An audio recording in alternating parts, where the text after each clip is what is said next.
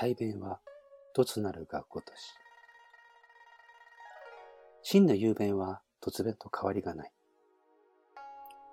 滑らかに話せない口下手でも雄弁の人とは変わらないということです。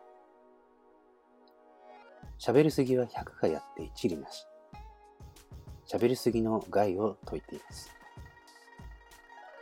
原文の後半では、穏やかで落ち着いているものこそ世界を制するとまで言ってます。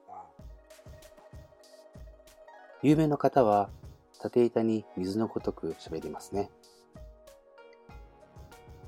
能弁な営業の方と話す機会が多いのですが、どうしても誇張しているのではないか、嘘を言ってるのではないかと思ってしまい、軽薄なイメージがつきまとってしまいます。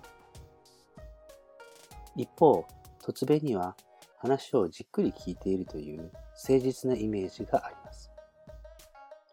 とつとつと自分の考えを伝える方が、はるかに好感を持たれますし、説得力があります。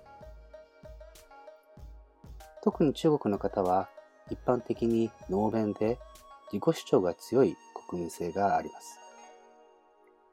老子はそういう喋りすぎを諌め、謙虚であれと説いていたのではないでしょうか。逆に日本人は周囲との折り合いばかりを気にして肝心な場面で口を閉ざし、陰でペラペラ喋るのもいかがなものかと思いますが。